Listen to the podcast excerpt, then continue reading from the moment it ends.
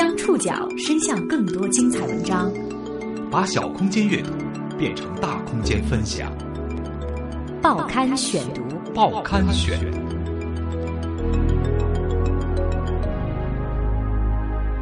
把小空间阅读变成大空间分享，欢迎各位收听今天的报刊选读，我是宋宇。今天为大家选读的文章综合了《新民周刊》以及《体坛周报》的报道，我们将一起来关注一下马拉松产业链。二零一四年，马拉松在中国遍地开花。呃，因为比较喜欢跑步，呃，证实一下自己的水平吧。从历史最悠久的北京马拉松，到人数最多的厦门马拉松，再到服务最完善的上海马拉松。仅在中国田协注册的路跑赛事就达五十场，这项源于古希腊的最古老运动，成了高端、时尚、流行的代名词。我觉得非常有趣，因为这是一个挺好的啊，探索城市的一个方式。马拉松热为何席卷全国？是什么人在跑马拉松？赛事全面开花的背后，可有黑色产业链潜藏其中？报刊选读，今天和您一起分析马拉松产业链。近几年来，全国的国际马拉松以及相关的运动赛事呈井喷式增长。二零一一年的二十二场，二零一二年三十三场，二零一三年四十四场，今年增长到五十三场。就算你是不关注马拉松的那群人，也一定记得今年十月份。北马大军在漫天雾霾中戴着口罩、面具开跑的画面。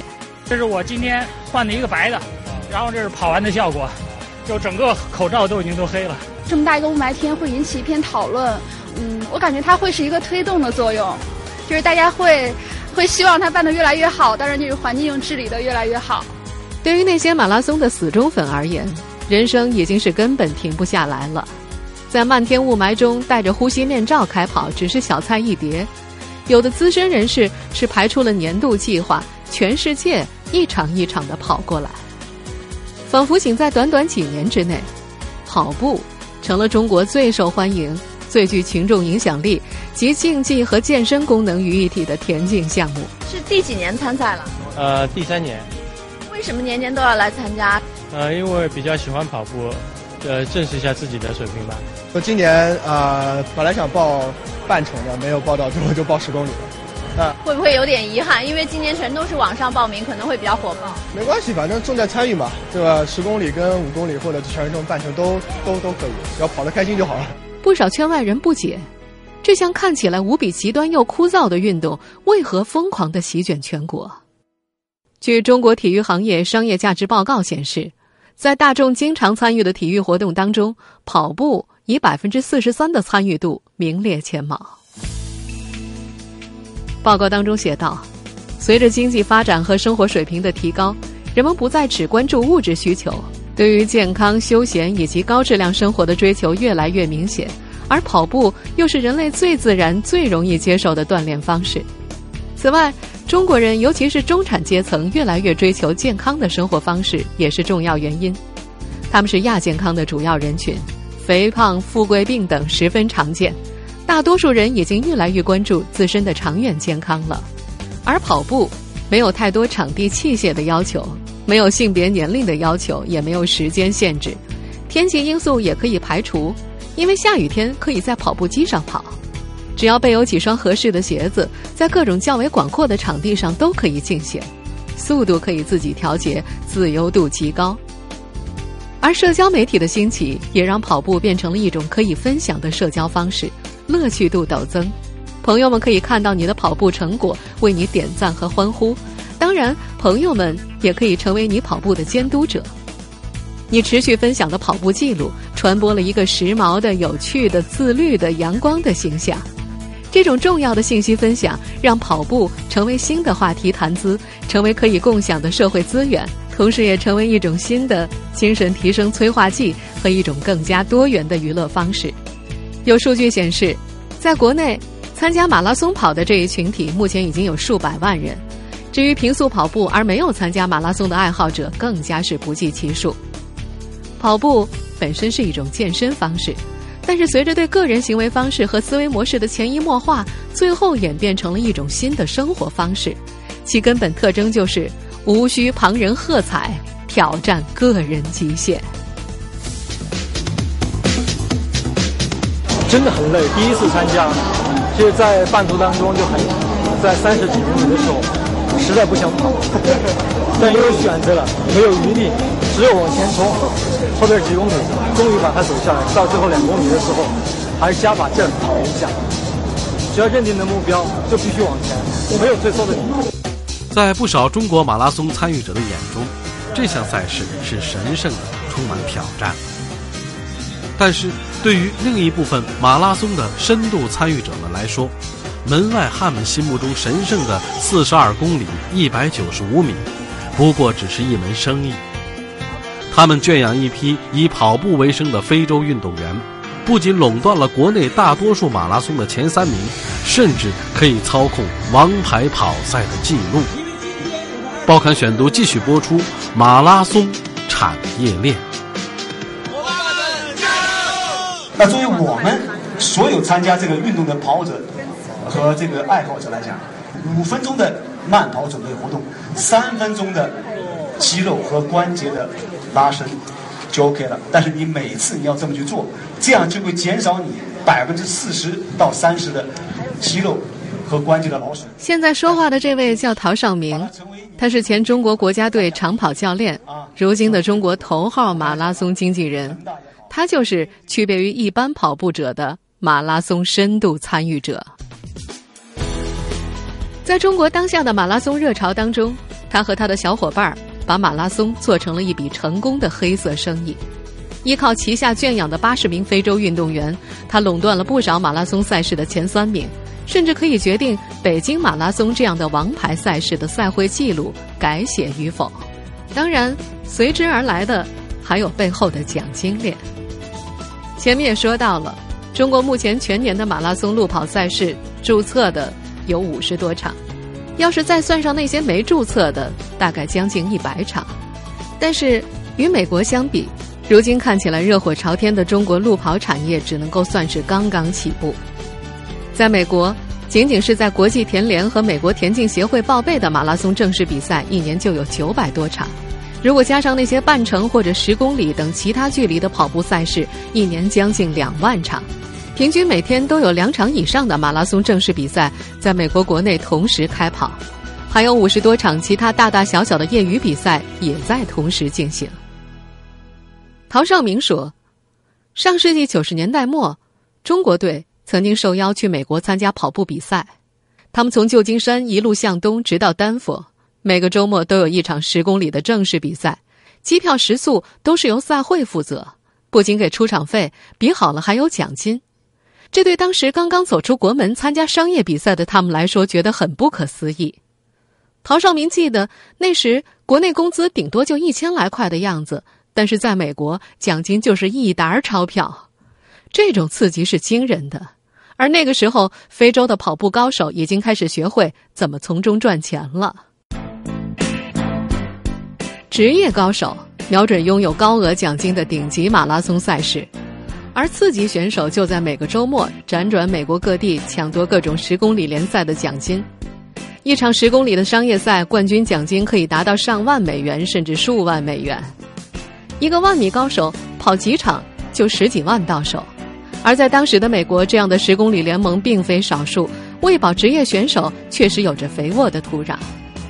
事实上，在欧美国家。马拉松以及路跑赛事的商业吸引力甚至超过了奥运会和世锦赛，其杠杆正是可观的奖金数目和种类繁多的奖励办法。陶绍明介绍说，在正常情况之下，一个高水平的运动员一年最合适的全马次数是两到三场，最多不能够超过四场，不然很难保证成绩。跑得再多，也是在后面扫扫马路，没有任何意义。而在中国国内，目前的马拉松正式比赛冠亚季军的奖金一般是四万、两万、一万美元，男女同酬。但是冠军的四万美元是有成绩要求的，达不到一定的成绩就会打个折扣。这些商业马拉松除了用高额的冠军奖金来吸引顶尖高手，可观的出场费也是刺激手段之一。经纪人们会根据运动员的情况和各大商业马拉松进行谈判。根据陶绍明的介绍，业内规则出场费跟完赛成绩挂钩，如果成绩达不到合同的标准，就会按比例打折。这就需要选手对自己的竞技状态进行调整和规划，经纪人则帮助运动员向赛事组委会争取最低的达标成绩，以保证他们能够赚取比例更高的出场费。与中国运动员以奥运会、世锦赛、亚运会等为目标赛事不同，职业马拉松选手会在全年的比赛当中进行权衡，挑选一到两场性价比最高的赛事作为目标。整年的训练和比赛计划都将围绕这一两场比赛来进行。这些比赛往往奖金丰厚、曝光度极高，完全不亚于奥运会或者世锦赛。而且问鼎夺取奖金的几率比四年一次的奥运会、两年一届的世锦赛要大得多。有些运动员整个职业生涯都无缘奥运会，但是完全不耽误他在马拉松的世界里养肥自己，甚至全家。当然，由于商业赛事多如牛毛，一个优秀的职业跑步运动员全年的收入可以达到二十万美金。而最顶尖的运动员年收入甚至可以达到一百万美金以上，只不过这样的塔尖选手，全世界不超过五六个人，而这五六个人基本都是非洲黑人，甚至可以毫不夸张地说，全世界的马拉松奖金都被非洲黑人领走了。奥运会和世锦赛也基本是他们的舞台。中国长跑远离奥运舞台已经有些年头了。面对蓬勃发展的马拉松热潮，有人不免要问：中国马拉松选手何时登上奥运领奖台呢？不过，要是放到职业跑马圈里，以上完全是个伪命题。在专业人士眼中，黄种人乃至白种人跑职业马拉松，只能是捡非洲黑人运动员剩下的。陶绍明说：“从马拉松项目的特点来看啊。”非洲选手的身体条件比其他人种要好太多呀。在他看来，非洲人的体脂比例、大腿、小腿的长度比、血液中的血红蛋白的含量以及线粒体数量和性能都比其他人种要优越。血红蛋白的含量，中国男性是每公升十二到十五克，而非洲黑人都在十八左右。他们的血液携氧能力高出我们许多。十年前。一些白人选手，比如著名的妈妈级名将德拉克里夫等，还能够和黑人选手叫叫板。如今，随着非洲资源的大量开发，长跑领域几乎已经没有其他人种生存的机会了。在马拉松经纪人领域里，陶绍明虽是国内先驱，但在世界舞台上，他仍是个后来者。在国际田联注册的经纪人中。几个精英分子几乎垄断了整个马拉松顶端生态链，意大利医生罗萨就是其中之一。报刊选读继续播出马拉松产业链。非洲黑人擅长长跑的美名已经传扬了很多年。现在是 B B Q 记者和 K K 在北京八达岭长城的上空实地现场转播这一次越野马拉松比赛。从上空看下去，我们看见各国的健儿正在排队点名。我们现在听到的这个片段出自1996年出品的香港老电影《非洲超人》，其中就讲述了一位叫丽苏的非洲黑人在中国跑马拉松的故事。将非洲黑人善跑的特点进一步挖掘并且发扬光大的是一名意大利医生罗萨。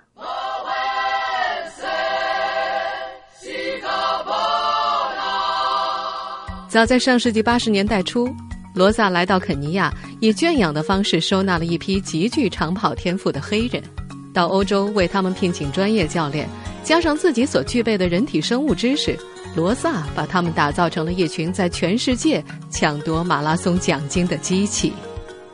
那时候，陶绍明们曾经去看过这群肯尼亚人训练，训练的过程完全颠覆了他们对跑步的认知。这个基于生化医学理论的训练体系，细化到将每一分钟运动员的心率、乳酸指标都能够计算出来，并且进行精确的控制。除此以外，他们训练的环境至少在海拔一千八百米以上的高原。一般来说，生活在平地上的人到海拔两千四百米，连走路都会呼吸困难。但是他们一堂训练课可以从海拔一千八百米一直跑到两千七百米。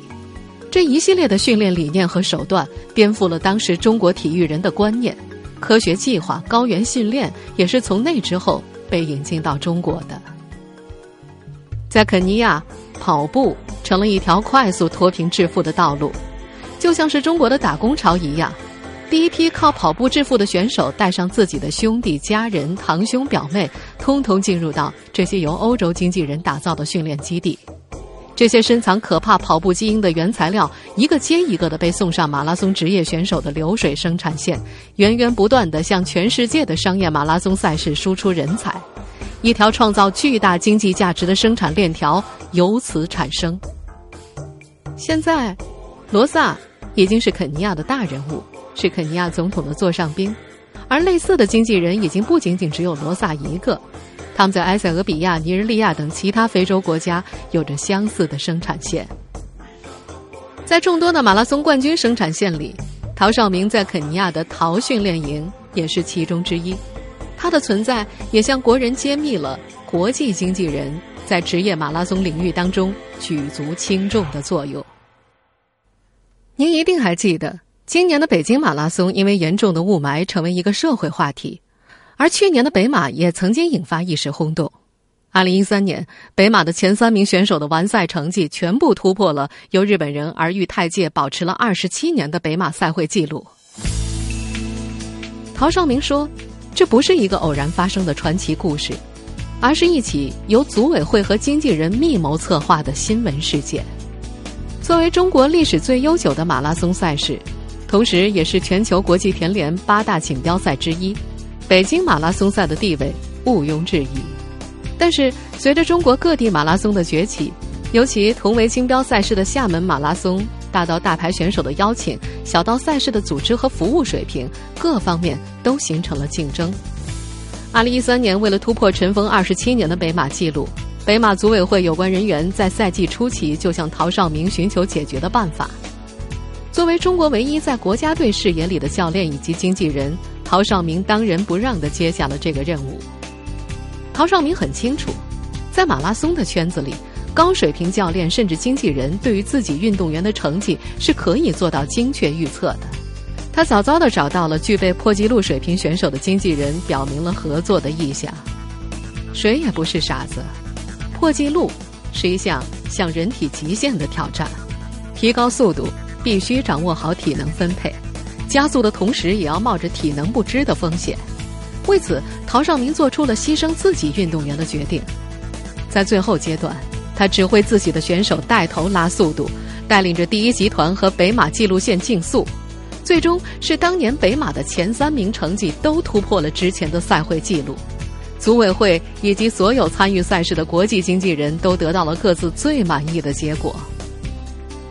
尽管陶绍明的运动员最终无缘前三，但牺牲了一小部分的利益，却为他赢得了圈内人士的极好评价，也为他在中国马拉松赛事圈内迈出了扎实的一步。牺牲小我，达成共赢，这种多赢的模式在全世界的马拉松赛事当中极为普遍。在商业化、市场化的环境之下，合作互利，维持着职业马拉松生态系统的平衡。马拉松赛事顶层圈子的故事离普通人多少有些遥远，他们争他们的巨额奖金，玩他们的平衡，这并不妨碍越来越多的普通人加入跑马拉松的行列。更重要的是，赛事的影响力和巨大的商机，也促使越来越多的城市为马拉松热再添一把火。报刊选读继续播出：马拉松产业链。目前国家推行的全民健身计划，让跑步运动迎来空前火爆的政策面。推广全民健身，不需要任何器械、公众参与感强的马拉松，无疑是最好的载体。地方政府对马拉松的踊跃参与，则是最大的助推力。世界各地举办马拉松赛事，都是为了提升城市的知名度、美誉度以及软实力。中国的各个城市也不例外。更为重要的是，马拉松赛对于城市经济的直接推动作用非常惊人。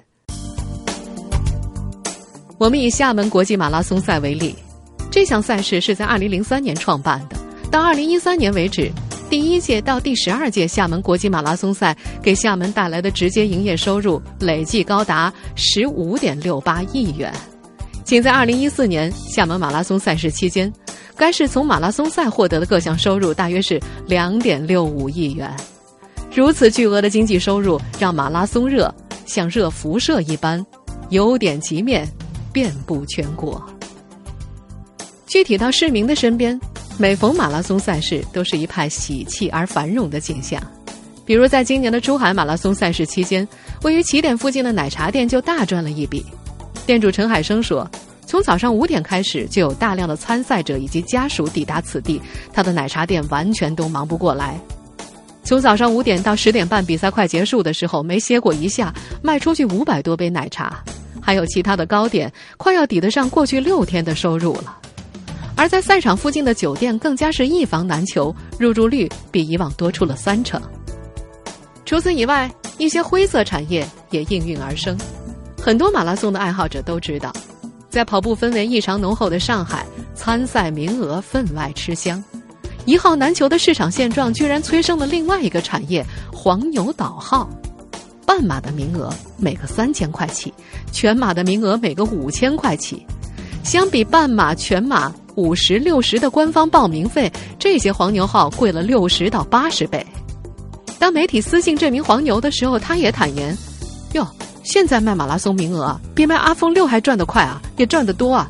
土豪都热衷跑马拉松了。”近几年，一些企业也纷纷意识到中国跑友巨大的消费能力，扎堆开始了马拉松营销。马拉松之前还真的没有体验过，四十多公里可不是能轻松跑完的。但是我喜欢挑战自己，不去做怎么能知道自己能不能做？我们现在听到的这则宣传片来自于为2014年上海马拉松提供赞助的 BMW。除此以外，摩根大通。万科、联想、安利纷纷把企业文化往健康的方向引导。为普通人提供一站式运动装备服务的零售商迪卡侬，仅仅去年一年就在中国开了十六家新卖场。在跑步圈里流行这样一句话：“跑步是丰俭由人的运动，只需要一双跑鞋就可以上路。”事实上，跑步爱好者都知道，一旦跑步成瘾，装备花销自然不会少。从四十块的国产跑鞋到上千块的进口跑鞋，从几十一件的 T 恤到上千元的压缩衣，难怪有跑步圈的人笑称，有的跑友买装备是按人民币算，有的是按欧元结算。与此同时，一些成熟的运动品牌的攻坚战早就从装备上转移到了虚拟产品上。跑步需要记录里程数、速度，以此产生了大量同质化的软件。这些软件大多可以记录运动数据、卡路里等基本信息，而如今进阶版本的软件还兼具了社交软件的功能。除了记录里程、速度、卡路里等基本信息之外，你还能够在上面添加好友，你甚至还能够利用软件约跑或者比赛，哪怕不是同城都不要紧。